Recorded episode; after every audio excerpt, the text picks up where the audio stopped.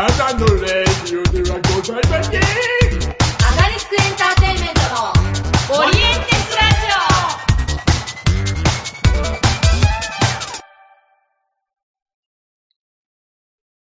オ全国のプロ野球ファンの皆さん、こんばんは。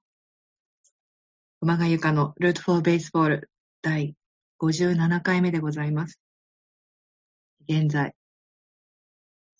夜中の1時49分、草木も眠る牛蜜時でございます。え、そんな中ですね、えちょっとラジオ撮っちゃおうかと、えっと、思ってます。はい、えー、ちょっとお酒入れちゃったんでね、ちょっと軽く、軽くテンション高めに、あの、行きたいかなと思います。はい。えっと、2夜連続で、えっと、ラジオ更新ということで、えっと、本日のゲストも、この方です。この世は老いも若きも、男も女も、心の寂しい人ばかり。そんな皆様の心の隙間をお召します家お金はいつでもいただきません。お客様が満足されたら、それが何よりの報酬でございます。さて、今日のお客様は？はい、どうも、塩原敏之です。あれ？お願いします。も、もぐろさんじゃないんですか？今、もぐろさんに紹介していただいた、あああ、もぐろさんに紹介していただいた塩原さんです。今日のお客様、私ですね。はい。あ、だ今日、ドーンされる。あ、どうされる側の。最終的にドーンされる。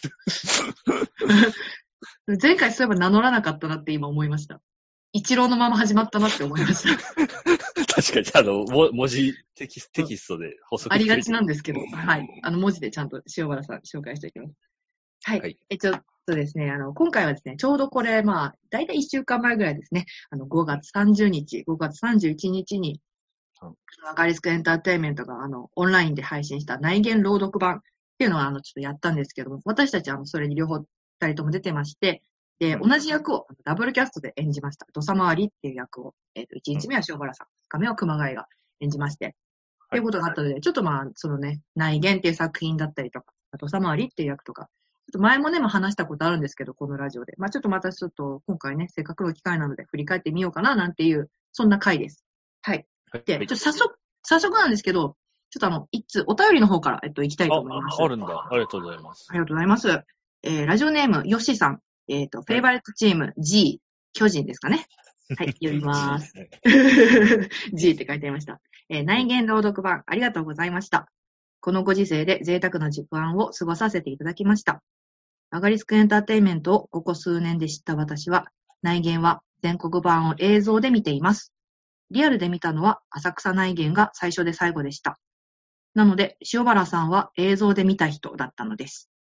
浅草内言の時、たまたま金髪の塩原さんが私の後ろに陣取ってドキドキしたのを覚えています。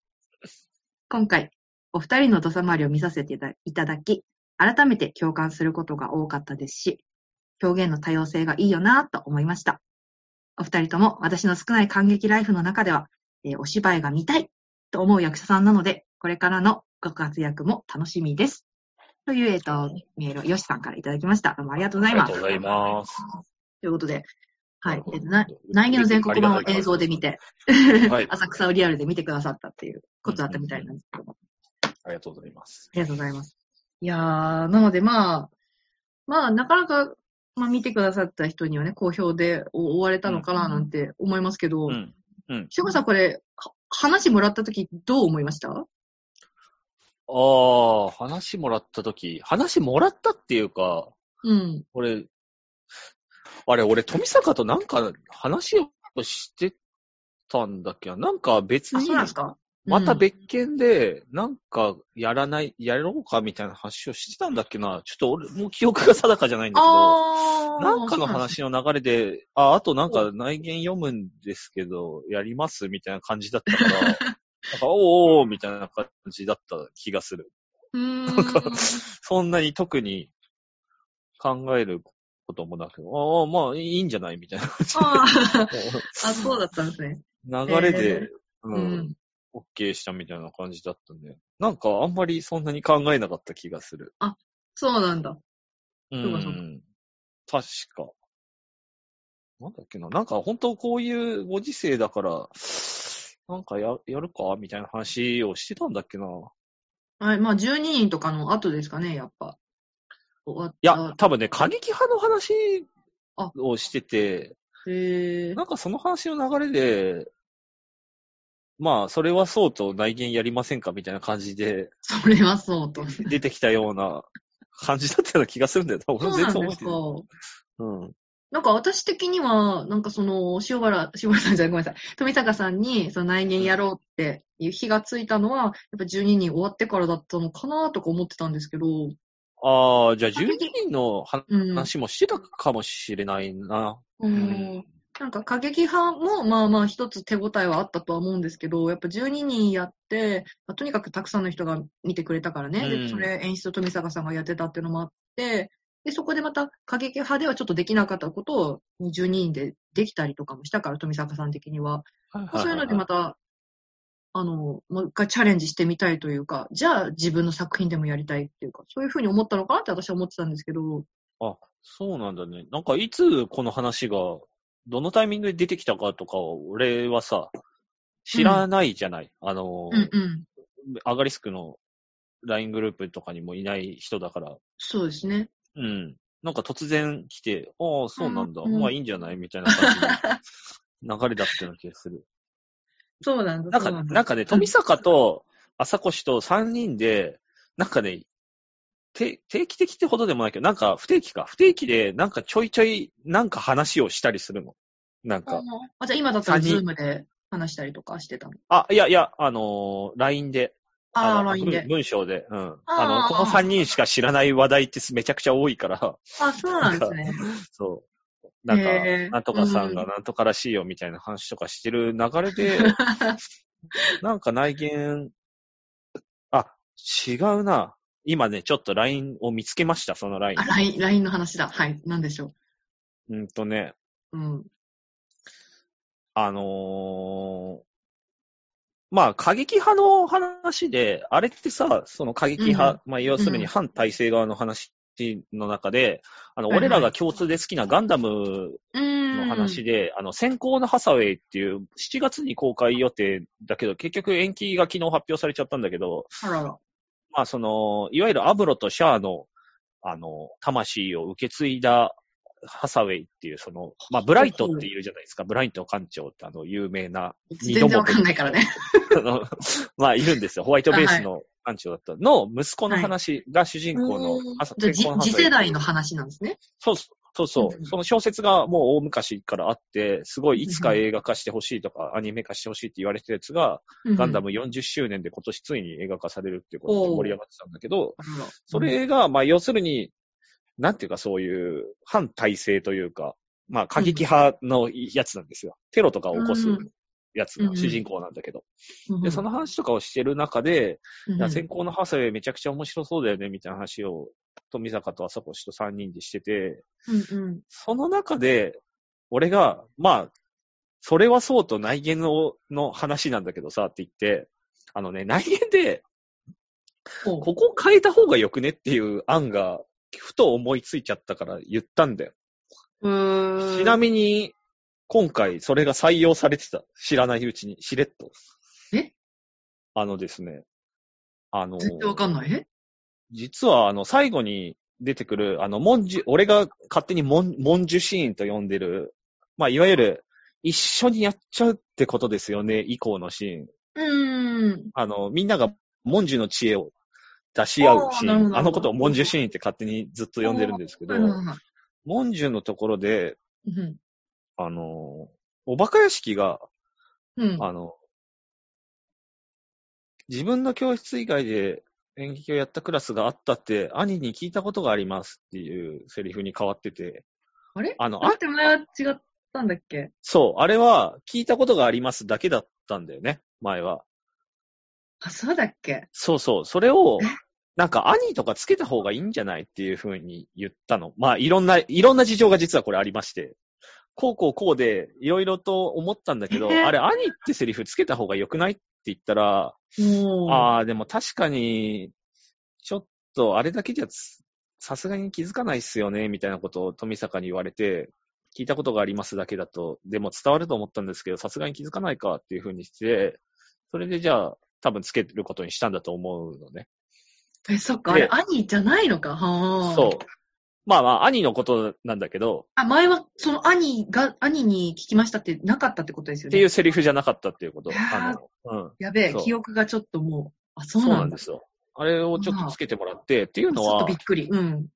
まあ、あそこで、兄回収、兄の伏線を回収するっていう意味でつけてほしいっていううん。ことじゃなくて、俺的には。うん。あの、お客さん的にはそれでいいんだけど、お客さん的には、あ、こここで兄のことが回収された、やったーっていう風になるのは全然いいんだけど、俺がつけてほしいって言ったのは、それだけの意味じゃなくて、うん。あ、のーどっちかっていうと、あのーまあ、今 LINE の文章を読みながら言うんですけど、はい。はい。俺が実際に富坂に送った文章で、はい。えっと、内言見てて思ったんだけど、古屋敷の兄貴ってもっと自慢の河野台の兄感を出すために自分から自慢をさせておいて、誰だそいつ知らねえみたいにいじって下げといた上で、その上で昔外で演劇をやったクラスがあったってお兄ちゃんに聞いたことがありますってうんはっきり言っちゃった方が、まあ上がるんじゃないかと思った。うん、いい、いい、いいと思う。まあこれ、うんまあこれは要するに、さっき言ってたお客さん目線の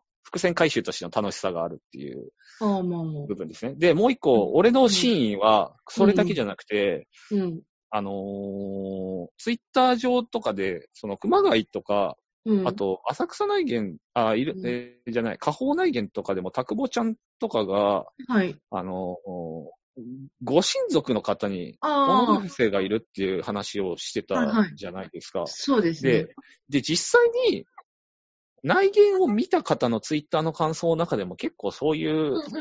うち、おじ、お父さんが河野台出身だったとか、お兄ちゃん河野台出身だったみたいな話が結構品質してたんですよね。ある、わかる。うんそそれをうんうん。ちょっと使えた方が良くないっていうふうに思って、その、親が河野台だった人の話を聞いたりしたのっていうのと、うんあの、おな、なんていうのか、フレーバーとしてさ、あの、内見の、この間の、この朗読版が終わった後の打ち上げでも言ったんですけど、実際にこの世で起こったことを盛り込んでいくっていう肉付けの仕方を、実はしていて、この内言っていう作品が、あの、ね。2013、2015ってなるごとに、どんどん。あの、例えば、愛は地球を救うが、あの、実在の、人物がいるんですけど、はいはいはいにどんどん寄っていく感じとか、うん。あとは、あの、監査委員長に昔サイボーグみたいな監査がいたとか、はいはいはい。なんかそういう、俺らが内言作る前から言ってた、その、河野大高校についての本当のエピソードみたいなやつを、割と肉付けをしていた、され、か結果的にされてった部分がたくさんあって、その中で、なんかその、俺、お、俺、お兄ちゃん、河野大高校だったんだよね、とか、私、お母さんだけ河野大高校だったんだよね、みたいな話とか、結構品質したから、あそこで、お兄ちゃん、河野大高校っていう話、古屋敷の話に、を入れておいた方が、なんか肉付け的に良くないっていう、実際に、あの、富坂自身が兄が河野大生だった。そうですね。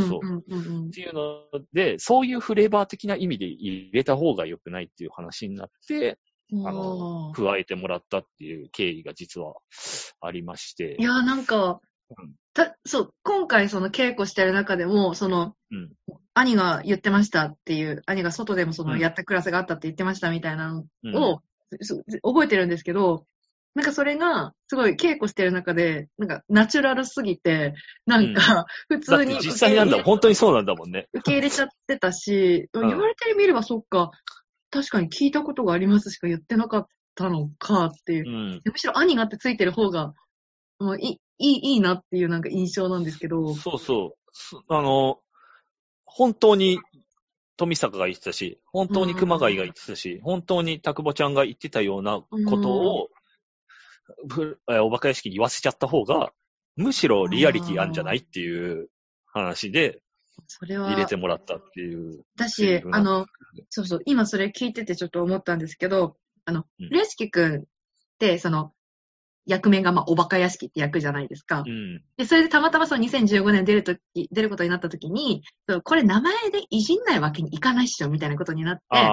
序盤の休憩のシーンで、あの、アイスクリスマスと海の家がちょっといじるために、あの、兄が、なんだっけ、兄が、僕、兄がいる、5個上の兄がいるんです、みたいなことを、うん。土佐回りに言って、土佐回りが、え、古屋敷知らないな、っていうシーンがあるじゃないですか。もともとの2013年版だったり、あの、浅草でやったのとは、またそこの台本の流れがじ、流れが実は違くて、わざわざ、そのおバカ屋敷知らない、あ、じゃあ古屋敷知らないなっていう。うん。知らないなっていうね。古屋敷龍太郎です、みたいな。うん。兄の存在が、元々の内芸の台本より強いんですよね、実はね、あうれって。ん。若屋敷の兄の存在感が結構ああるかああ、らこそ、そうだね。うん。あるからこそ、その今回の内言朗読版で言ったら、あの、外でもやったことがあるクラスがあったって、兄から聞いたことがありますっていうセリフは、なんか、なおのこと、その、強まるのかなっていうのをなんかすごい思って、うんまあ、なんか相乗効果で良かったのかなって。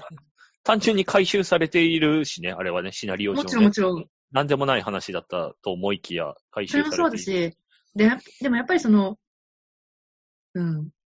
そう、さっきその、見返し、アーカイブをちょっと見返してたんですけど、それで思ったのが、その、おバカ屋敷も実はそういう、河野大への憧れだったり、愛みたいなものがある人じゃないですか。やっぱりそのお兄ちゃんから、あの、まあ、憧れて入るってきたそうそうそうタイプの人だからね。いいな、河野大高校ってって思っている人じゃないですか。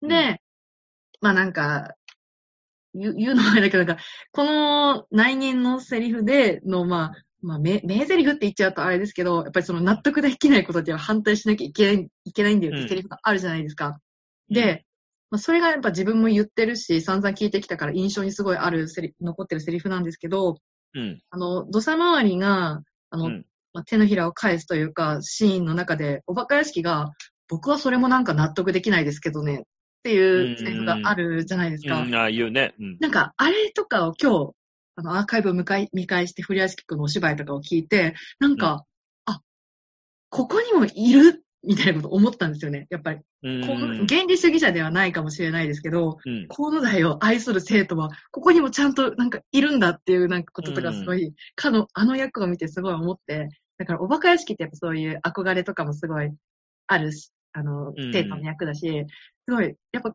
あの役ってすごい希望のある役だなってやっぱ思って、うん最後に突破口を開いていくのもおバカ屋敷だし、なんかそういうのがあるなって。だからお兄ちゃんからそれを受け継いだっていうのをうん強めるって意味では、その兄から聞いたことがありますっていうセリフを出したのは、すごいナイスな変更だったのかなってなんか今思いました。だから、土佐回りが納得する要因の一つにもなり得るんだよね、それがさ。河野大らし、イズム、河野大らしさをさ、継承したお兄ちゃんの話を継承してるおバカ屋敷から発せられる言葉だから、うん。まあ、言うても土佐回りより年上の人だからね。そう古屋敷龍太郎さんに関しては。うんうんだ。から、より、源、まあ、源流に近いというか、そうそう。そういうイズムだから、あのーまああす、少なからず背中を押していたかもしれないよね。お兄ちゃんのそういう発言自体、うーん。イイズム自体が。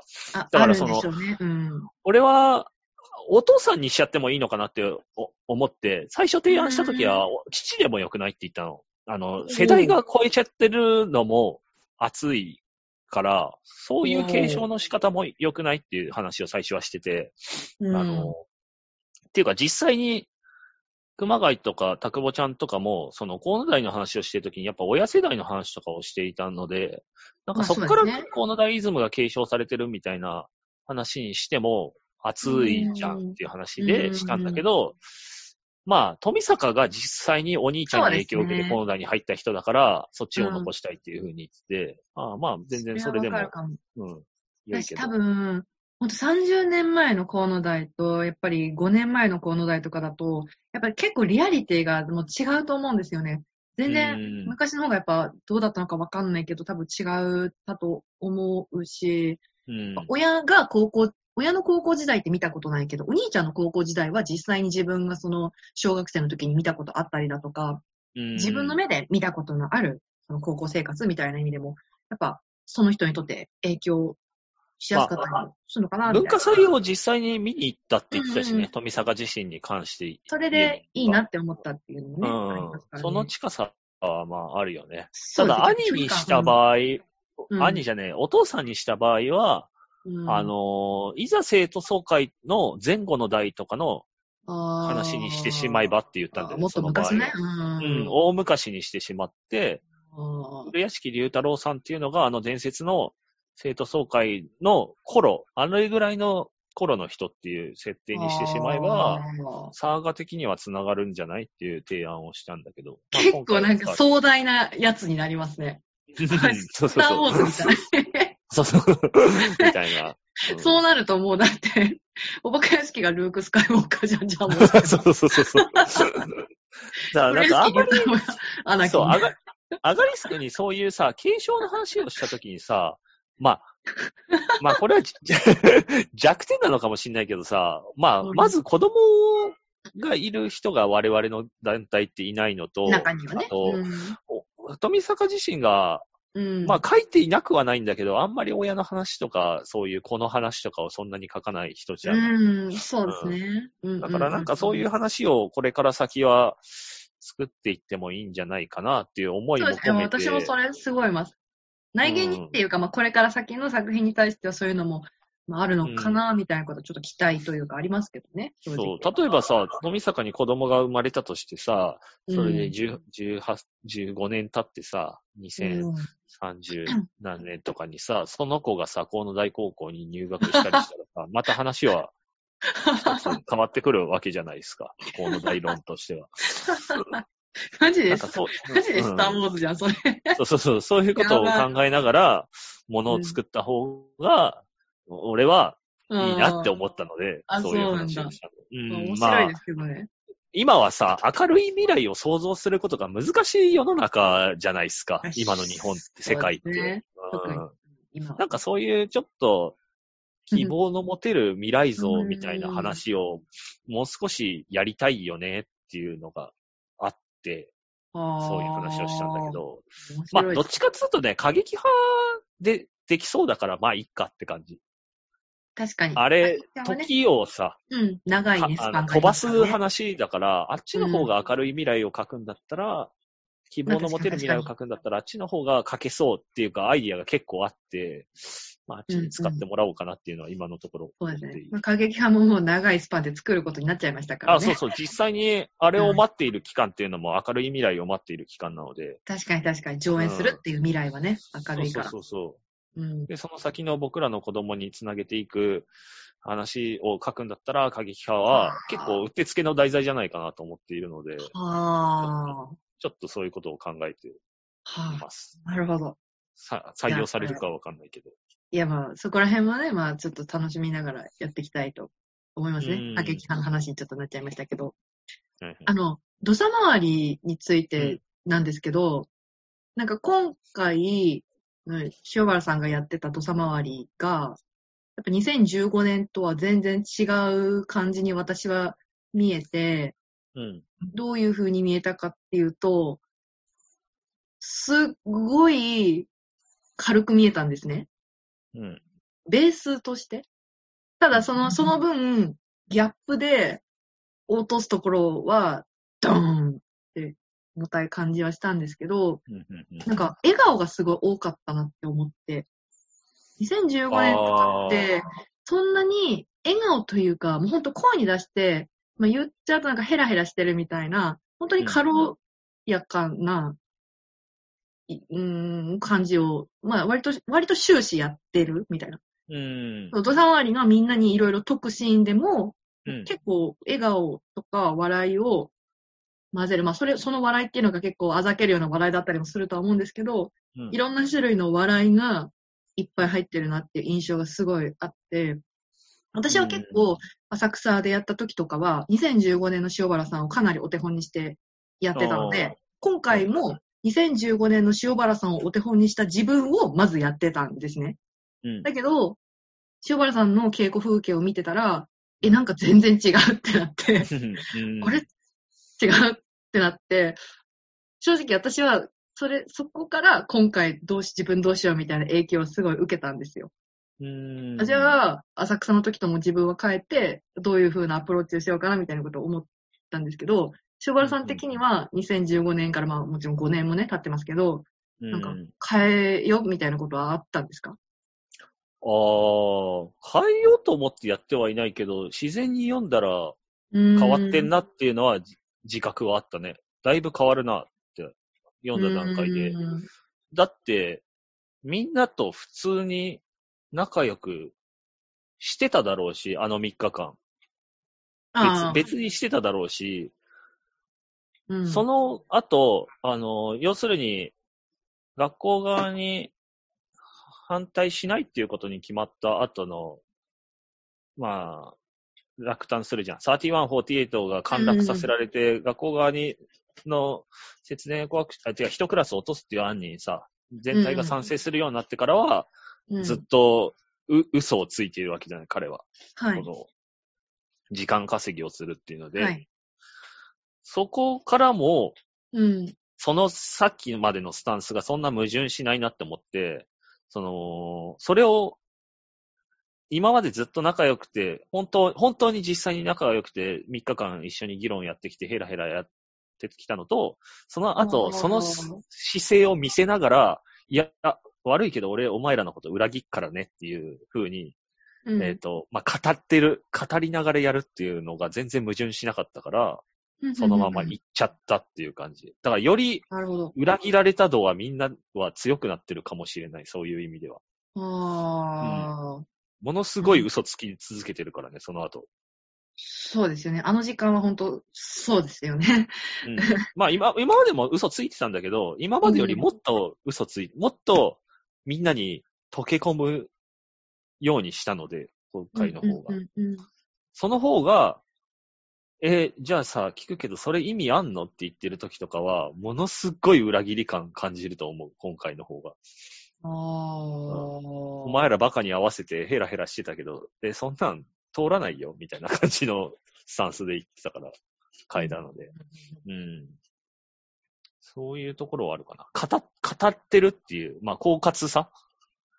狡猾さと実際にもともと別にみんなとは仲良くやっていたっていうのの合わせ技かもしれないね。なるほどねそういうの。うん。見え方が変わったから。その3日間みんなと仲良くやってたっていう、まあ、ある意味その、まあ、いい先輩というか、うん。なんかお、面白い先輩じゃないけど、あ、31、48と休憩中話すじゃん。これありがとうございました。はいはいああ、ありがとうって言った。あのモードのまんまやってるって感じ。ああ、はいはいはい、はい。うん普通。にいい先輩としてそのまんまやってるっていう。ああ、うん。なるほどね。あ、じゃあ、なるほど、なるほど。うん。だから全、全、うん。全体的に、その、みんなと3日間ヘラヘラしてたっていうのが、5年前よりもなんかちょっと、ヘラヘラ、なんか、た、楽しい、楽しい感じがつ強まっうんてんのかな、まあ、なんか、5年前の方がなんかちょっとおも、もうちょっと重たい感じが、うんの印象があったんですよね。じゃあ実際は不服なんだよね、それに対しては。こんなヘラヘラした会議別に面白くもないし、やりたくないんだけどう、ーん。そこに問題らしさも感じないし。でも、そのぬるま湯に、なんか、少し浸かりそうになっちゃってる方が、あの話が来た時に、、ははそう、お前らそう組んだったら私戦いますけどっていう、原理主義に火がついた感じはあるよね。何これっていうのに対して。なるほど。ぬるま湯にちょっと、ちょっと浸かりそうになってる自分がいるんだ。まあ、その3日間に関しては、まあ、今の問題だったらこんなもんこんなもんか。かこの会議こんなもんかっていう感じに甘んじていたっていう感じはあんのかもね。もしかしたら。うん、今回のまあ、方が。確かにそうですね。うん。それはありますね。やっぱその、あの、プロローグがあって、まあオープニングがあって、オープニング明けのシーンで、一気にみんなもうグデーンってなって、うん、3日間いかに退屈な会議だったか、みたいなうん。ところからこう始まるじゃないですか。確かにあそこの時点ではまあ、なんか、こんな内言まあいい、んいいのかなみたいな。うんあまあ甘んじてるみたいなとか確かに、うん、ありますね。それはわ、わ、わかります。あーまあ、いっかっていうね。まあ、いっかですよ。いや、もう、うん 終始まあ、いっかの感じだったなんか問題点、まあ、な、ないわけじゃないけど、まあ、まあ、いうんっか、みたいな。そうなんですよ、ね。だからむしろ、学校側が理不尽な要求を突きつけてくれたことの方が、ああ、高まりは感じてるんだよね。戦う意味があるから。確かに確かに。うん。あっちの方が生きがいを感じるっていう風になったかもしれない。それこれだはっていう。ありそうですね。うん。まあだって結局、まあ、あの学校側からの説明アクション要求がなかったら、で、あのまま、だらっとしたまま、まあこれでいいか、みたいなんで。まあ、承認してただろうからね、普通にね。だそうそう。だし、まあ一応生徒が自分たちで話し合って決めた内言、うん、まあ、うんになるのかな、みたいなうん。感じですよね。確かに、あれがあったからこそ、いかんいかん、これじゃっていう、こんな言われたことを押し付けられてちゃダメだっていうのが、ようやくそこで、おさまりそうだね。的にはだからまあ、犯行っていうものによってさ、生きがいを見つけるっていうのはさ、結構よくあることだからさ、まあそうですね。うん。本当に自分の、最近そのレゾンデートルっていう言葉がすごい好きでさ、その、うん？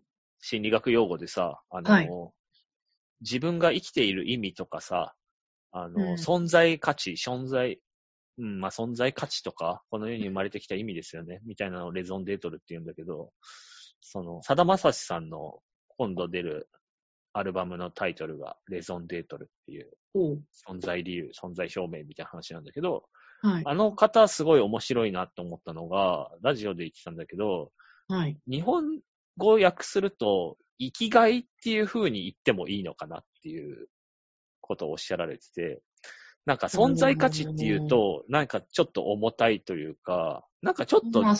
俺に存在価値、レゾンデートルはあるのだろうかみたいな感じの少し重たくて、ネガティブな印象もあったりするんだけど、いや、僕にとって歌は生きがいだなっていう風に思うっていう、ちょっとポジティブな考え方をする風に気づいてからは、その言葉をなんかいいようにそういう風に使うてるみたいな話をおっしゃられてて、まあ、土佐回り的にも、なんか、自分の持て余したパワーとさ、思想とパワーとさ、青春の若さとさ、をぶつける箇所がなかったわけだよね、今まではね。あむしろ、あそこで反骨の精神を、ね、うんうん。火をつけてくれたやつに対して、よっしゃ、俺が今、上げてやるべきはこれなんじゃねえかっていう風になったのかなっていうのもあるよね。まあ去年負けてる時に一度折れかけてるわけだからね、そこで。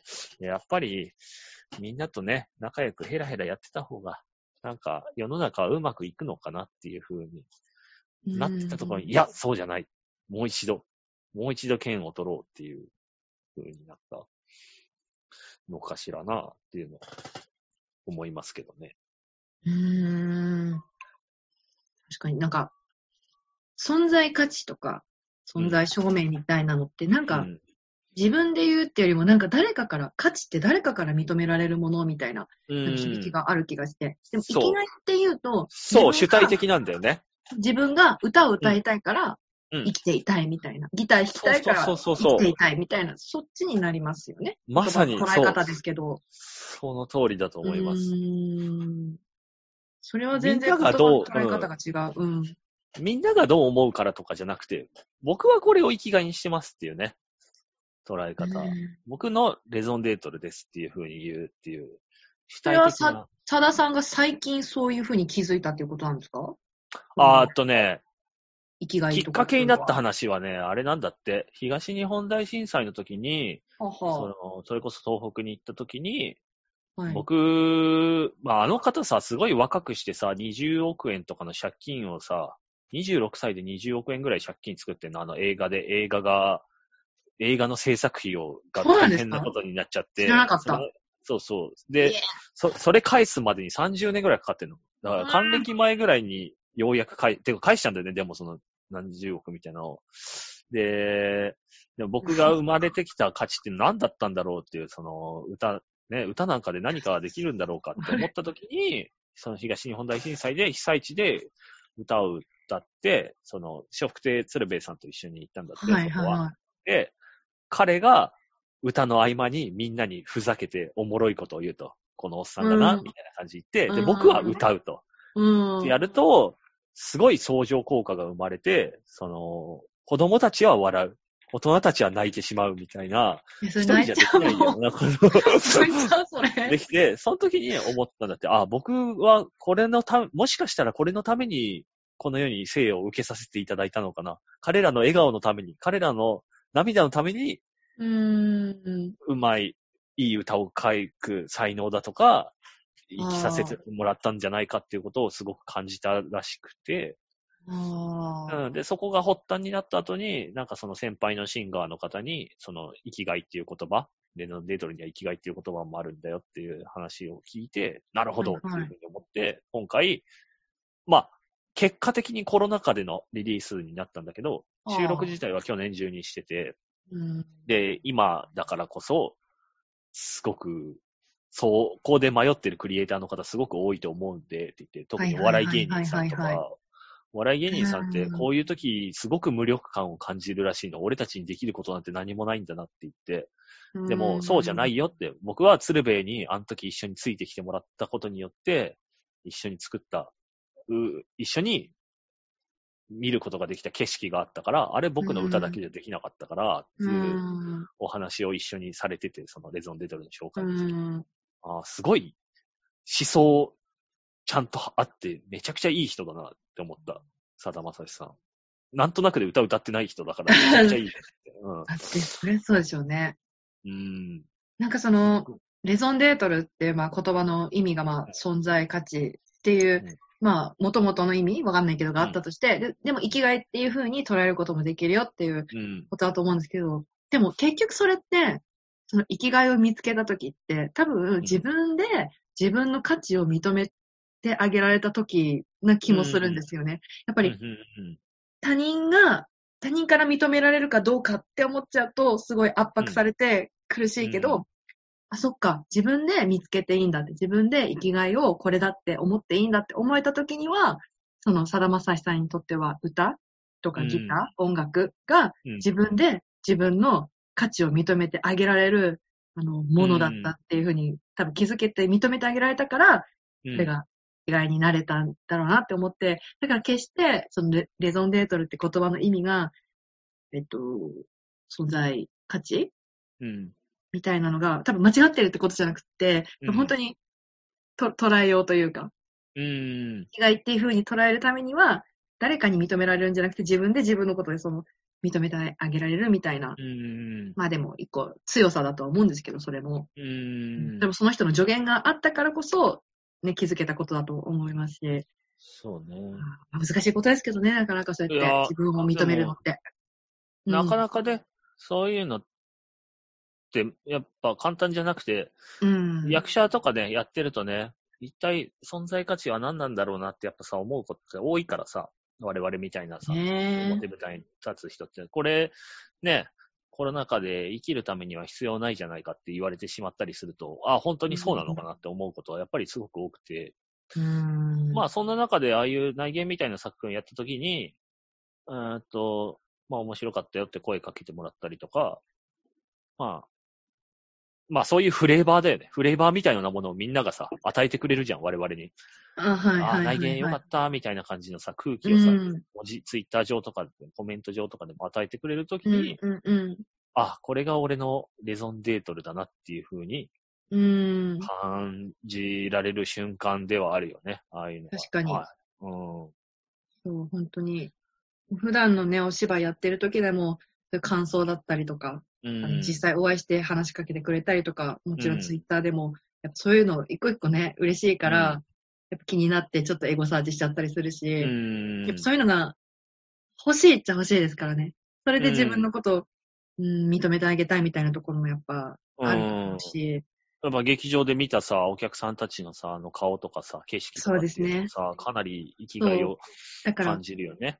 そう、だからやっぱりそのコメディにおける笑い声とかっうて、ん。やっぱりその本当に出演者たちの、それこそ本当にレゾンデートルっていうことに、うん。やっぱなるじゃないですか。うん。で、なると思います本当にその瞬間瞬間で、俳優と、あの、お客さんの応酬があって、お互いにそれを、うんまあ、生きがいとして、その場でね、求めて、認めていけるっていう。だからやっぱりね、本当は劇場でやりたいよねっていう。まあそうだよね。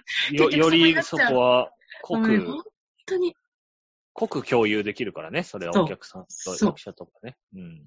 やっぱり、確こうやってインターネットを介してお芝居ができるってだけでもね、かに、本当に江戸時代の人からしたら何事だよっていう話なんですけど、うん、すごいことだけどね。うん。だけど、やっぱり、もうやっぱ人間、生身の人間なんでこっちとら、やっぱね、劇場でやりてーってやるほどに思いますね。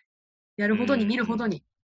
まあ演劇はやっぱり空間も含めてさ、お客さんもやる側もさ、あの、多くのものを共有する空間であったりとかさ、まあ、まあ講義の意味でのコミュニケーション空間なんだよね、あそこってね。そううん。なんです。そうなんですよ。わ笑ってほしいって思ってやってる人と笑いたいって思ってる人がさ、うん。あんどその間にある、浮いてるさ、これ面白くねっていうのに対して、相互に共有し合ってるわけでしょ？シェアボックスを。そう。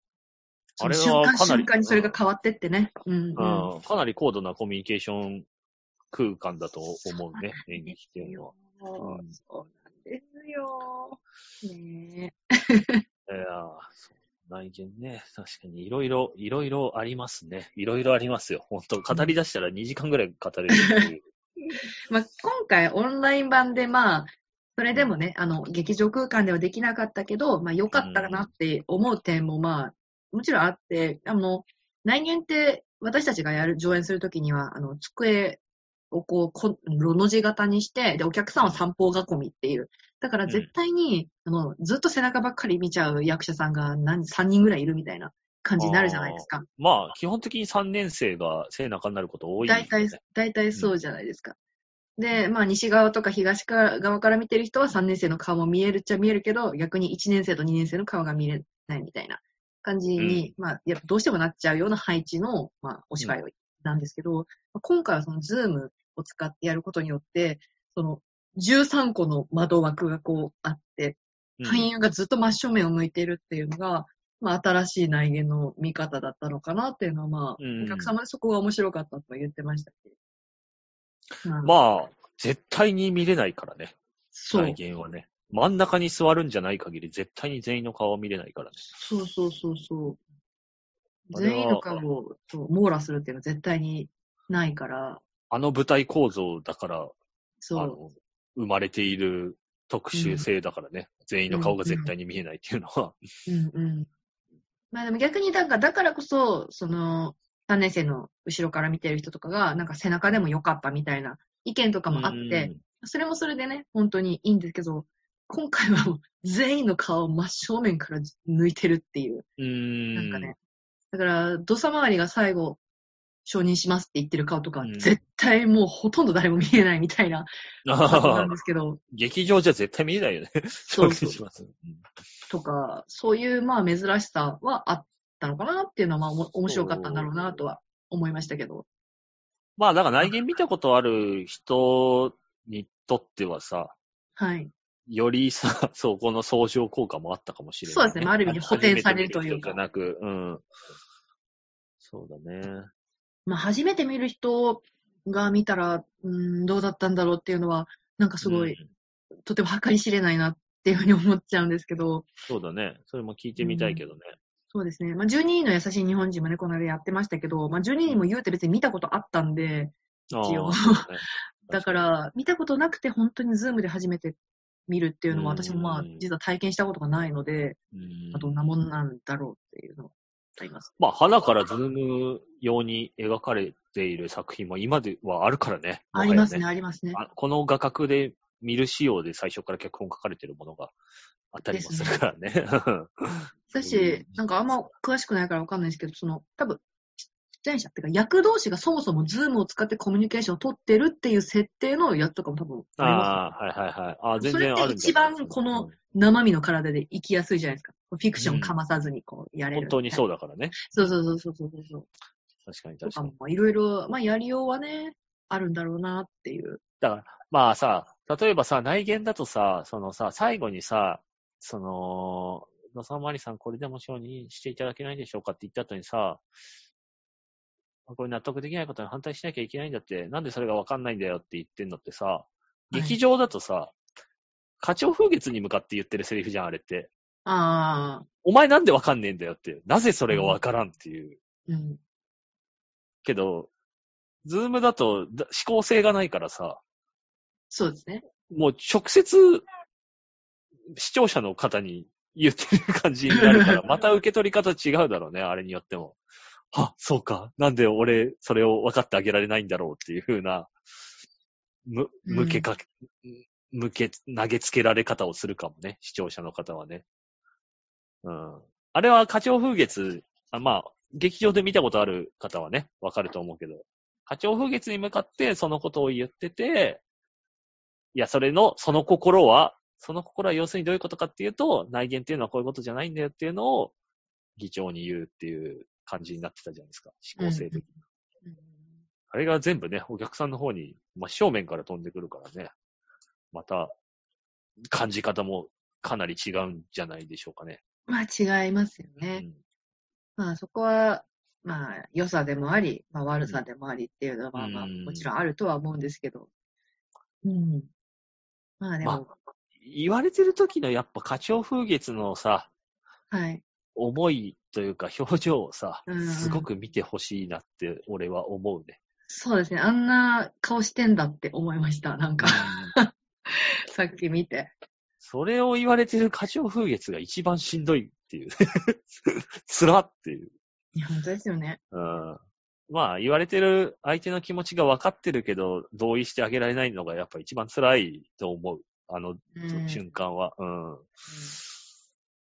課長風月。課長風月目線でね、見るのがやっぱ内見は面白いですよ。そうですね。なんうか、ん。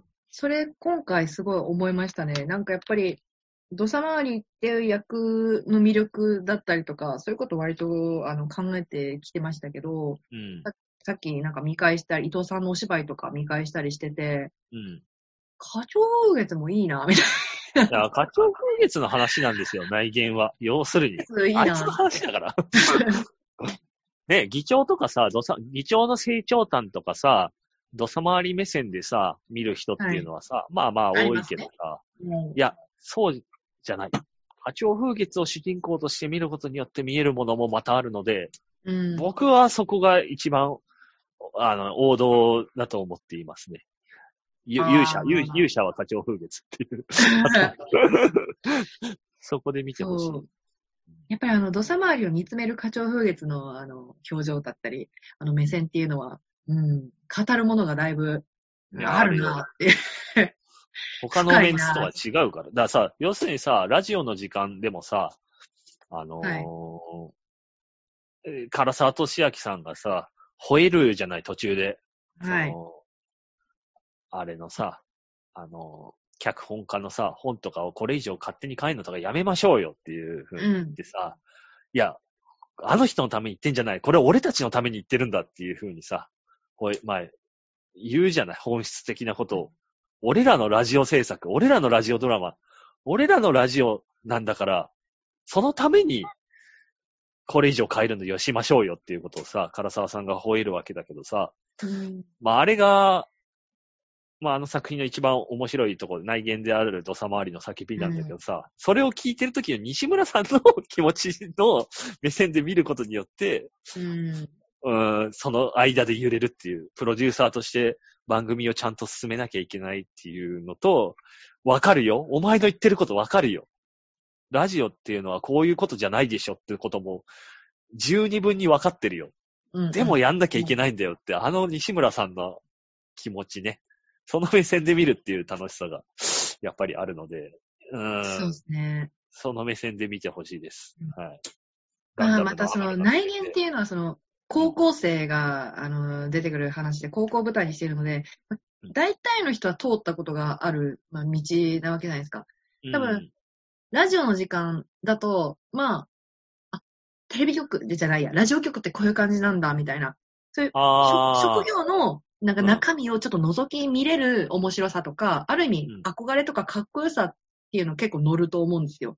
おなんかラジオの仕事かっこいいみたいな、うんプロ、プロみたいな。うんでも、高校生って、誰しも通ってきてて、特に私たちみたいな年齢だったり、二十歳超えてるような人たちが見ると、過去のものとしてやっぱ見るわけですよね。うん。だからなんかそういう、ああ、高校生ってこういう感じかとか、そういうあある種のエモさみたいなものが、さらに乗るのかなっていう。そこがやっぱラジオの時間と内言だと結構違うような、多分気がするので、まあ、河野大高校のあの、土佐回りの理論っていうのはだいぶ特殊なものなので、まあ、そんなに、あの、いろんな場に受ける、あの、思想じゃないとは思うんですけど、高校生っていうやっぱ意味ではね、まあ、いろんな人に共感を呼べる作品なのかなって。そう、ああいう思想でなくても何かに対してさ、青臭く打ち込んでいたっていう経験は割とみんな持っていると思うので、そういうのになんか投影させてみるってこともできるし、そうん。あとは別に当時そんなに青臭いこと言ってなかったけど、今、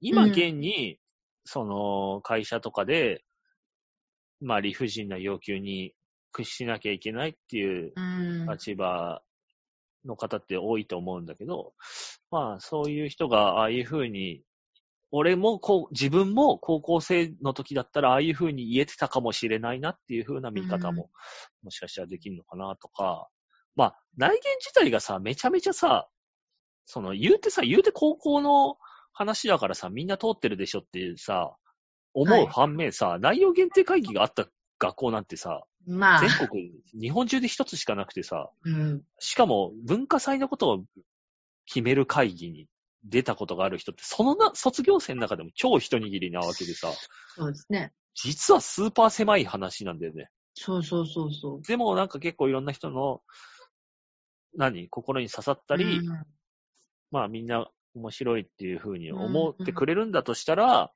うん。それは内見自体が、まあ面白い作品っていうよりは、うん。まあそれを観測した人、見た人の、あ、まあ後ろ側にある、その高校時代うんうん。持ってるストーリーとか高校時代のお話が尊いもの、そうです。その人にしかない唯一無二のものだから内言を見たときに、前、前側に内言があって、私というフィルターを通して、後ろ側の高校時代、さ過ぎ去った高校時代の方が、えっ、と、たくさん奥行きがあるので、そっち側に影響をガンガンこうアクセスしてくるっていうだけで、内言が面白いっていうより、あなたたちの高校時代が尊いものだったんですよっていう でもそれは本当にあ作るかも。品だと思う。なんか、うん。まあこれ、これ自分の四股面のラジオでも話したんだけど、はい。あの、あアモのね、アモってあの劇団のね、あはいはい共和と副読っていう話でね、その美とは美しいとは何かっていう議論の中で、前園あかりちゃんがやってた役が、その、その人の人生であるという話をするんですよ。まあ、要約すると、それを見たときに、あなたの後ろ側に広がってる歩いてきた人生の方に共鳴していくことが美しさの本質だっていう話をしてて、俺結構それは、なるほどなっていうふうに思って、あの、ヴィーナスの誕生とかを見たときにさ、はい。あの、まあ、ものすごく美しいものっていうのはなんとなくわかるわけだけどさ、それがなぜ美しいかっていうふうに、どういうふうに響いてるかっていうのは、個々人によって全員違うあと。あはいはい、後ろ方向に、例えば女性の美しさを考えている人とか、人間の力強さを、として響く人とか、まあ自分の母を連想したり、娘を連想したり、なんかいろんなものを、その人個人が抱えている後ろ方向の方にぎビンビンにこう、コンタクトしてくるんですよね、ビーナスっていう作品を見たときに。それこそが、その作品の持っている美しさだと。見てる人の後ろ方向に響かせる作品がっていうのが。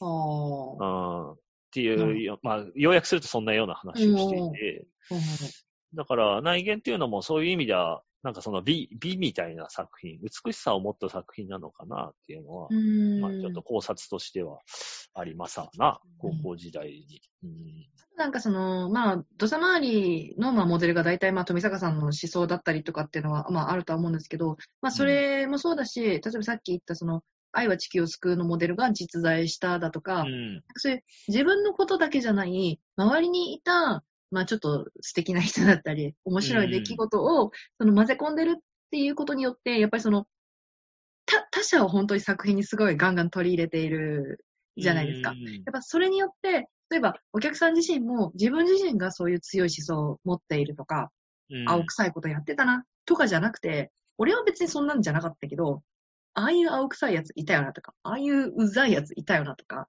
なんかうんああいうなんかキャピキャピしてる女子いたよなとか、そういう、うんそういうのがね、その、後ろに自分のバックボーンとして、そうそうそうそうそう。からこそ、多分面白いっていうのが多分あるんですよね。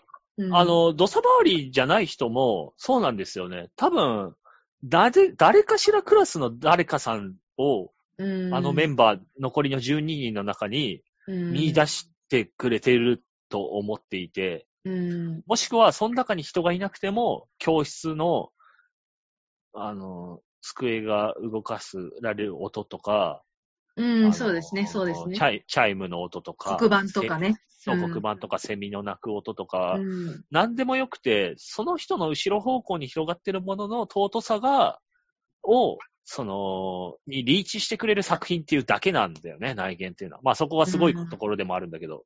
うんうんうんだから、ね、もう、言っちゃえば万能だよね。誰にでも響き得る作品だなって思う。うん。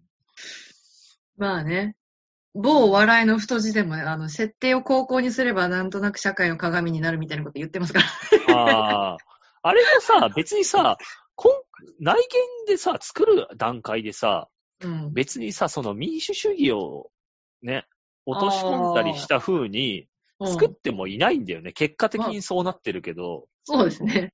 うん、別にそんな法令遵守の面白さみたいなのをさ、例えばさ、そうですしシン・ゴジラとかってめちゃくちゃそこをちゃんと狙ってちゃんと面白くしてるさ、ねいわいわゆる法令遵守、中央集権、あうんの、形式主義とかのさ、うんああいう日本のさ、コメディ的な要素をさ、コメディとして描くみたいな面白さが、わわざとやってるけどさ、はい。内見って本当に、本当に体質に許可がいるし、本当に途中で抜けたら失格になるし、本当にある手続きを書いてるだけだから、別に民主主義とかじゃなくて、全会一致なこととか、はいもはう たまたまそういう設定だったっていうだけで、あれ、あそこにさ、民主主義、日本の今を、に、が映されてるような作品にしたいと思って作ってないんだよね、もともとは。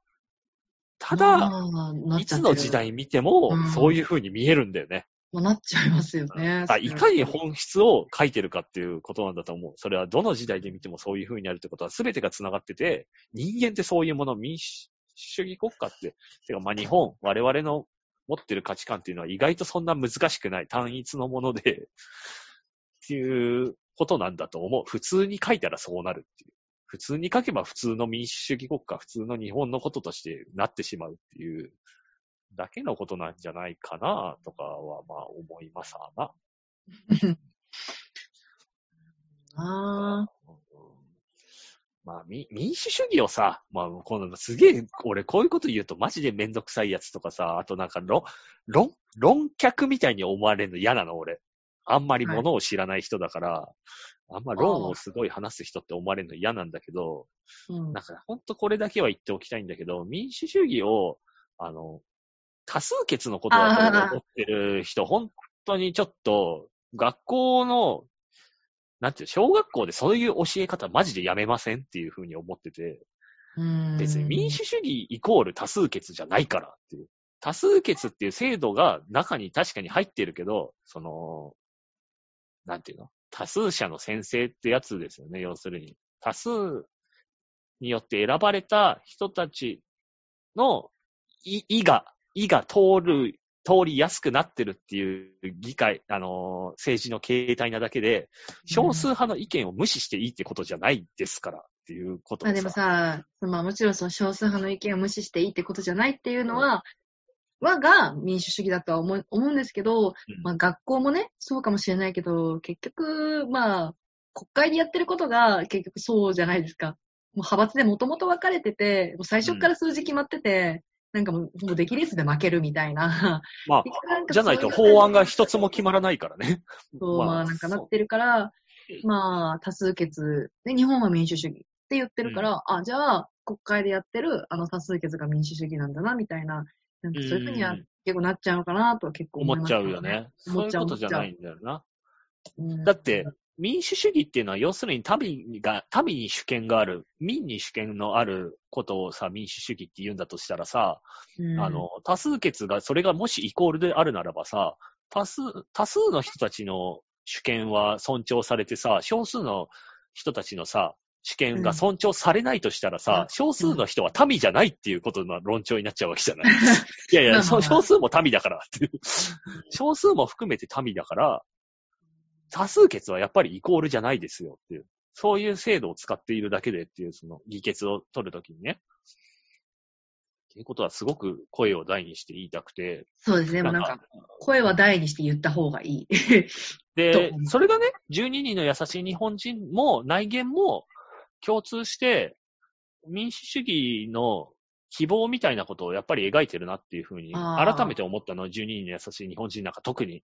うんうんそれが、まあ、具体的なシーンで、まあ、ラジオ聞いてる方がちょっと分かりづらい、俺の話がちょっと抽象的すぎて分かりづらいかもしれないんで、ちょっと具体的なシーンで言うと、例えば、はい。あの、10号であるとか、えっと、何号？あれ、4号だっけ？あのさ、二人だけさ、なんか違うって言ってさ、あの、インスピレーションみたいなことでさ、反対する二人いるじゃないですか。10号はいはいはいはいはい4号かなはい。あの、うん議論においては、まあ、序盤でインスピレーションで物事を決めるっていうのはダメですよっていうふうに言われて、確かにそうなんですよね。あの、あ議論、議論に一番、うんあの、持ち出しちゃいけないうん。うんこと、要素っていうふううん。に一見見えるんだけど、実は、後半でそこが鍵になってて、なんか違うと思う、うん。なんか変、なんか違和感があるっていう意見も、救い取ってあげた方が、いいこともあるし、もっと言うと、そこを無視しちゃいけないっていうことなんですよね。そうですね。うん。あの、あの議決において、どんな意見であれ、救い取らなきゃいけないし、それ、なんでそういうことを言うかっていうと、すべての人に立場が違うから。10号であったり4号であったりっていう、インスピレーションで物事を考えてしまうっていう立場の人の意見こそ救い取って無視せずに、あの、あのー議会にうん。ちゃんと議題に上げてあげないといけないことなんですよね。それってものすごく時間がかかることなんですけど。でも民主主義ってやっぱり最終的には、そこが最後の希望の星だから、うん。た民が少数派とか関係なく、マイノリティとか関係なく、すべての人の意見をくまなく救い取ってあげること、時間がかかることだけど、っていうことでもやっぱりあると思って、それを突き詰めると、どんなに立場の違う人の言葉だって、弱者の言葉だって無視してはいけないっていうことをやっぱあそこを表してて、うん。最初は愚かでさ、うん。議論をさ、フレーバーとかさ、インスピレーションで決めるなんてさ、完全にマイノリティなわけじゃないあの時点では。なんだそれって、そんなんダメだよって言ってバカにして最初は笑うんだけど、あそこを無視しないことにこそ民主主義の最後の希望が残されてるんだよってことを、まあうん描いてるなって僕は思っていて、で、うん内言も、お互いがそうであってほしいなってか、そうなってる作品だなって思ったの、俺はね。うん。土佐回りの意見っていうのは、まあ、すごく正論だけど、あの場においてはマイノリティだったわけじゃない。少数派の意見だったわけじゃない。はい。あれを、やっぱり無視はしちゃいけないなって思って、救い取ってあげなきゃいけないなと思って、まあ、うん。最終的には承認させてあげられる案をさ、えっ、と、民主主義の一つの武器である、その、議論っていうものでさ、他にもいろいろあるんだけど、投票とかさ、あーデモとかさ、いろんはない民主主義の武器あるんだけど、そのうちの一つの、まあ、最大の武器である議論っていうものを使ってさ、えっ、と、救い取ってあげたわけじゃない。あのマイノリティの気持ちを。はい。で、これやっぱ、世の中にはいろんなマイノリティがいるからさ、LGBTQ とかさ、外国人とかさ、在日の方とかさ、うんいろんな、えー障害者とか、う。うんん、いろいろいるわけじゃん。その人たちの意見もやっぱり救い取ってあげたいのが民主主義だなって思ってて、で、あの時点で土佐回りは原理主義者っていうものすごいマイノリティだったわけだけど、うんあれをちゃんと救い取ってあげるのが大事だと思って、で、希望だなって思うのは、俺この内言という作品で最も好きなセリフ、全セリフの中で一番好きなセリフは、うんあのーラストにアイスクリスマスが退場する前に、なんで承認したんですか？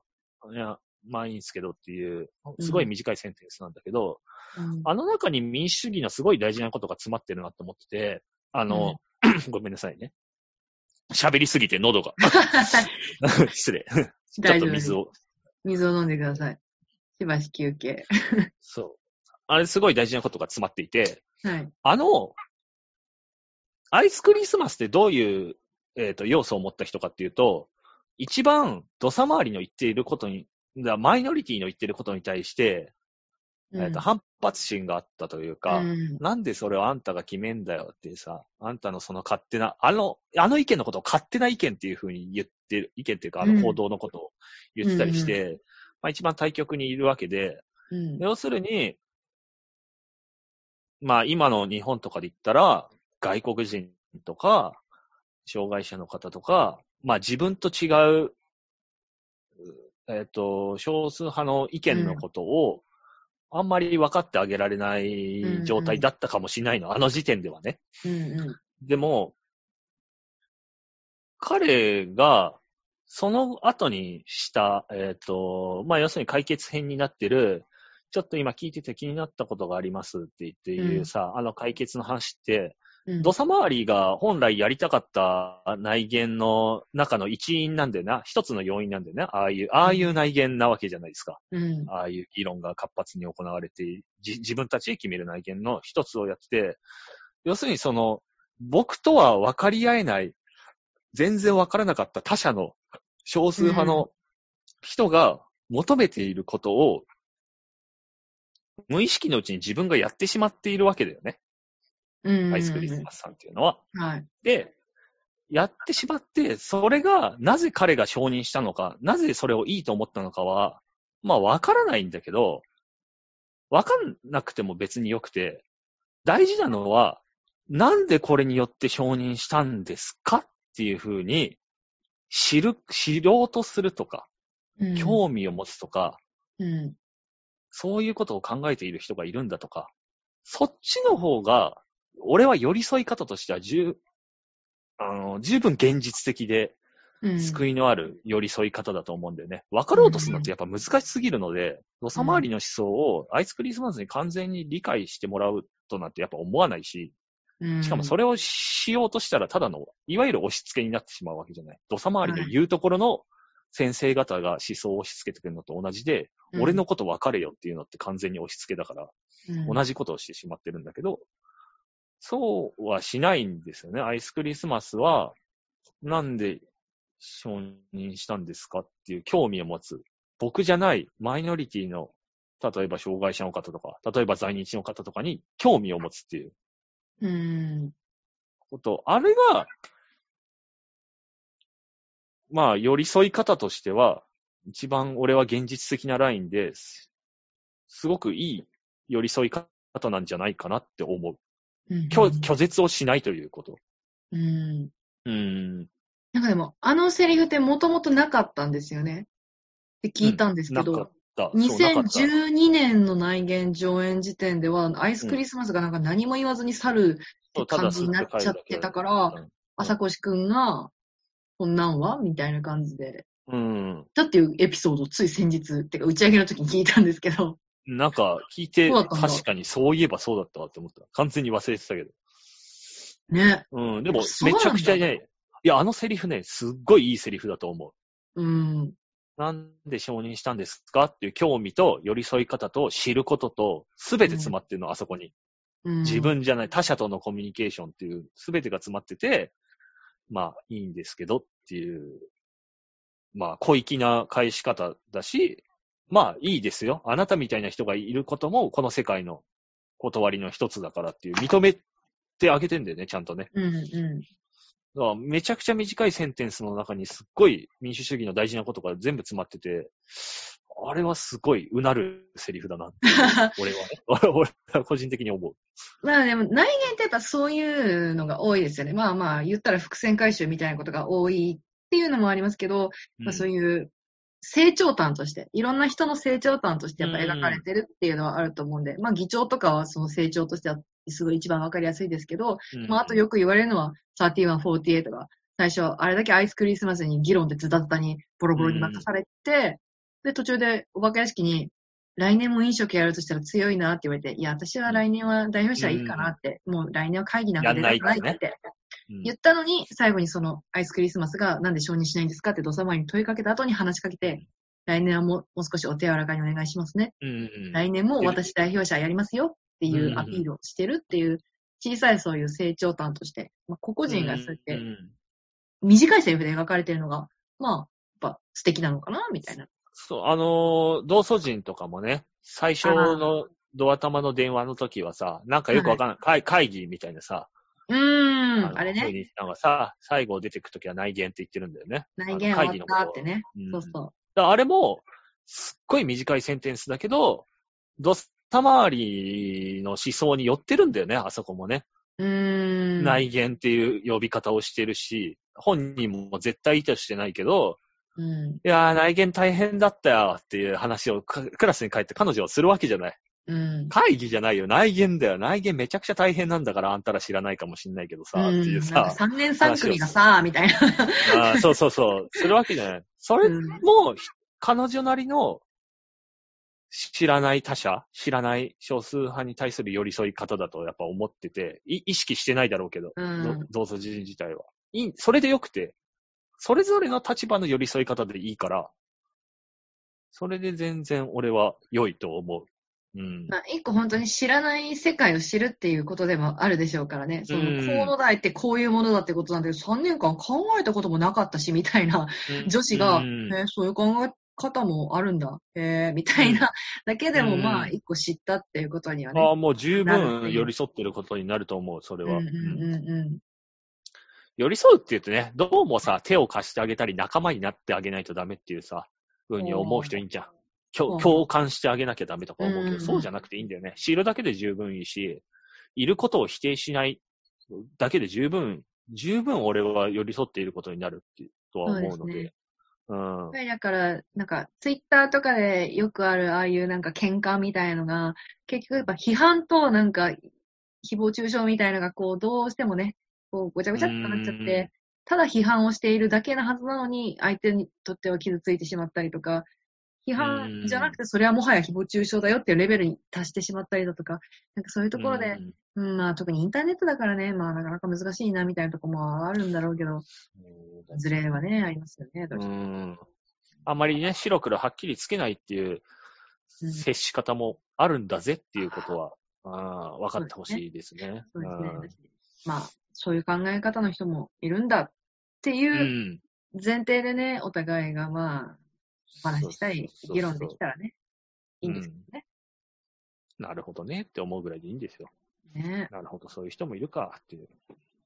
まあ今ね、あの、アメリカで起きてる BLM のああ、もう、運動だったりとかまさにね、まあ、アメリカはもう、ここ100年ぐぐらいは、常にその話、その議題に関しては中心地だからですからね。もだからなんか別に内言とかやってて、別に内言の中に差別の話が直接的にあるかって言ったらないけど、やっぱりうん。今このタイミングで内言やって、アメリカで今そういうことがあって、デモが起きてっていうのがあるう、と、やっぱりなんかどうしても何かを結びつけてしまう自分もいて、うん。関係ないかもしれないけど、やっぱその、うん誰かと、まあ、対話するうん。話を聞くとか、お互いの立場を分かんなくていいから、うん。分かる。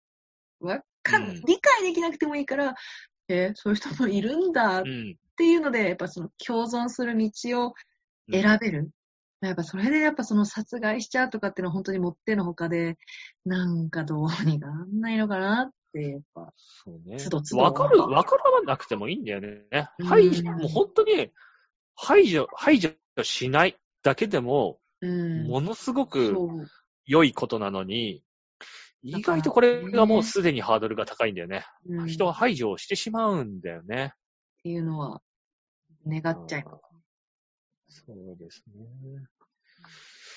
いや、あれもさ、すごく特殊なのがさ、世界各地でさ、まあ、香港のデモとかあたりからさ、割とトレンドになってるかもしれないんだけどさ、うんあの、あ、今日とか、それこそさ、あの、天安門事件からも、ちょうど記念日とかかな？あれもさ、あうん。アメリカと一緒でさ、軍がさ、、出てきてさ、軍が自国、軍はさ、自国民を守るための軍がさ、自国民に銃を突きつけるっていう、もう謎、矛盾をものすごい、あの、含んでるは事件なんだけどさ、まあトランプさんがやろうとしたことは、要するにそういうわけでしょ？これ、うん軍を持ってきてさ、アメリカの自国民に対して、お前らうん撃つぞって言ってんのってさ、もう、そんなことあっていいはずが、もう矛盾だらけですよって話なんですけど、まあ、それは置いといて、その、あのアメリカのさ、デモとかを見ててすごい特殊だなって思うのは、あのーデモの参加者が若者がとにかく多いんだよね。で、ああ、そうですね。今までの、その、いわゆる、うん、アメリカのさ、その南北の問題とかさ、黒人、白人のさ、人種の問題って昔の話だからさ、あの、上の世代の人たちがさ、ああだこうだっていうふうにデモを起こしてたっていうのはさ、うん。よくあるんだけどさ、若い人たちにさ、それが、問題意識がついてってるっていうのはすごい特殊、特殊っていうか、特殊じゃないんだよね。トレンドなのかな。なんか香港もさ、学生のデモからが中心に始まってたわけじゃない。で、日本も、あの、学生運動っていうその若い人たちが中心にそういうふうに行っていったからさ、まあ、いつの時代も、知識とか知見の持ってるさ、思想の持ったさ、年寄り、我々みたいなさ、年寄りみたいな人たちがさ、ああだこうだ言ってるよりも、意外と若者たちのさ、そういう、おかしいと思ったことにはちゃんと反対するっていうさ、そういう気持ちの方がさ、何かを動かすときっていうのはあるんだなっていうのは、まあ、アメリカ動くかわかんないけど、多分動くと思うんですけど、何かしら。あ、実際に今日、ニュースで出たんだね。あの、あの時に関わってた警察官が全員懲戒処分になったっていうニュースだったけど、まあ、いつの時代も、そういう人たちが動かしていくのかなっていうのは、ちょっといい、うんまだ希望が持てることですね、と思ったね。まあやっぱり、この何十年を作ってきたっていう責責任感みたいなものがさ、まあ、30歳とか4、50歳の人にはやっぱり当然あるわけで、一個のんジェネレーションをもう築いてしまったからね。だからやっぱりその次の若者に、えっと、なんていうか、おお願いしたいというか、お前らは、うんわあの、どうなんかツイッターで上がってる動画であったんですよね。あの、そのうん黒人の人同士が、このすごい言い合いをしてるんですよ。こんなデモはもうやめろって人と、いや、デモをやるっていう、うん。30歳のぐらいの黒人の方と45歳ぐらいの黒人の方が言い合いをしてて、まあ一回り違うんですよ。それを見てる16歳ぐらいの少年の黒人の方がいて、で、お前はわかるよな。今これ、今起きたことを絶対に覚えといて、お前は絶対にこれを繰り返すな。また起きてしまうかもしれないけど、今俺が言ったことを絶対にお前は覚えておけ、みたいなことすごい。うん。でやっぱりだから、次の世代に希望を託したいっていうのは、やっぱあるし、まあ、若者が切り開いていく世界が、まあ、うん。いいよねっていう、うん。多分ことだと思うんですけど、まあ、老人が作るんじゃなくて若者がっていう、そうだね。継承してってね、そういう部分をね。そう、っていうのとか、やっぱいろいろ考えさせられますね。あの、本当、うんデモにしても、まあ遠いとこで起こってることとね、思わずになんか、いやー、思わない。いや、思わないよ。じ、うん我がことのように見てしまうよ。うんあの、ニュースとかは。ああやっぱり、うん。いうのはね、ーたまたま、非、非差別のさ、層にさ、いないだけでさ、わ、私なんかはさ、ままあ。あ、今、この日本においてはっていう、うん今のこのそう日本において、この生活において、この地域において、でも、ね、お金がなかったりとか、病気にかかったりとか、あー外国に行ってアジア人差別とかさ、いつでも非差別のね、対象になることが全然あるわけだから、自分の問題としてやっぱり十分考えうんなければいけない話だなとは思うね。うん。だし、そういう人たちのことを思うだけでも、やっぱりうぐぐぐってなるしね。うん。あとやっぱりまあ、自分が差別されてしまわないかっていうこととかももちろんあるし、非差別、差別される側のこともあるし、差別する側のこともやっああ、ぱりそうだね。うん考えなきゃいけないな自分がしてしまう。うんっていうか、自分もしてるんだろうなって、なんか、ああいうの見るたんびになんかいつも思う。ふとしたあ冗談とかで、実は当事者がいないところでそういう差別って絶対にやっちゃってんだろうな、みたいなこととかはうん、やっぱ自分に対していつも思いますね。そうだね。うん。あいや、それは思うよ、確かに。うんまあ、じ女性のことを差別、知らない間に差別してたりとそうか、。だからそれが本当に年下の子、のことを差別したりとかね。うん。そう、もうなんか、昔から伝わってきてる、もうなんかもうギャグみたいな感じであるとさ、それ普通になっちゃうじゃないですか。でそれが本当に悪い、本当に悪いことだと思ってなくて、本当に悪気なくても、うん誰かをやっぱ傷つけるってことがああるかもしれないっていうね。自分が直接的にか誰かを傷つけてなかったとしても、可能性があるかもしれないっていう、あるかもしれないって思うだけで、まあ、もしかしたらそのせいで縮こまってしまうことはあるかもしれないけど、そのせい、そのおかげで救われる世界もきっとあったりとかするから、やっぱりそこは、まあ、お互いのことを考える。考えるっていうね。想像力そうだね考えるっていうことをね、頭頭は常に動かし続けていなきゃいけない。大事に、大事にしていきたい。あの本当にコミュニケーションを忘れずに、遮断せずに、うん本当にやっていきたいよ。そうですね。いや、本当毎日が、まあ、コロナの話だけじゃなくね、辛いニュースが多ね多い、顕在化してきて、本当に。うん、辛いことが多いですよね。うんまあでも我々は想像力の、をね、武器にして戦う人たちだから、うん。まあ普通の人、普通の人ってなんだって話だけど、よりは明るい未来をす想像して生きなければならないよね。それが、そういう仕事だからね。まあ、だから、だからこそやっぱり、劇場っていう場所の、まあ、尊さというか、ありがたみをなんか考えますね。もちろん、オンラインでもいいと言えばいいんだけど、やっぱり、私、私はね、私は、あの、平田織座さんとか野田秀樹さんが言った劇場を閉めるなっていう言葉には私は割と賛同している人間なので、うんなんか、その言葉の真意っていうものが確かにあの時には伝わらなかったかもしれないんだけど、うんあの、そうだよ。言ってること自体はねそうんものすごく真っ当なことを言っているよ。願いが、願いとしてあるから閉めたくないんだ、閉めるなってことを言ってるんだってことをね、どうにか本当は伝わりたかった、伝えたかったなーってずっと思ってる。ね 本当に。うんだから劇場を早く開けたい。本当に早く開けたい。うん早くやりたい、劇場で。もう、何でもいいからやりたい。。でね、やりたいね。それはそうだわ。。そんな、そんな願いを込めて今日は終わろうと思うよ。はい。だいぶしっぽりしちゃいましたけども、えっと、しっかり話しましたからね。まあ内言う、ん。内言のなんかいろんな裏話としても楽しんでいただけてたらいいな、うんいいなってことで、はい。さて、まあすごい急にもぶっと言いますけど、塩原さん何かお知らせなどなどありましたら。あ、私は、えはいーっと、そうですね。今発表になってるのは、はい。えっと、おあの、日曜日よりの試写ツアーでご一緒した西村さんと、あの、はい今リーディング企画をやってるのが、えっと、初回が5月の29とかに出て、はい。第2回が6月の5日、5, 5年、はいはい。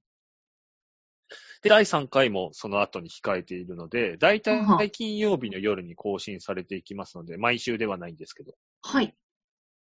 その先も実は決ま決まってるというか、発表されてないけど、金曜日に定期的に何かそういうリーディングの、YouTube でですね、YouTube で聞けるリーディングの発表、収録したものですけど、はいはいはい、はいと、。それが19時からプレミア公開なんで、チャット欄に参加することができるので、同じく一緒にあ、俺俺もチャット欄に出てくるので、一緒。に話しましょう。西村さんは大阪の女優さんなんでしたっけ？あ、そうそう。うん大阪の方で、あと、うん演出の龍崎さんも大阪の方なんあで、完全にもうリモートで、はいはいズ。ーム上で稽古して、ズーム上で収録してるっていう。地元ならではって感じですね。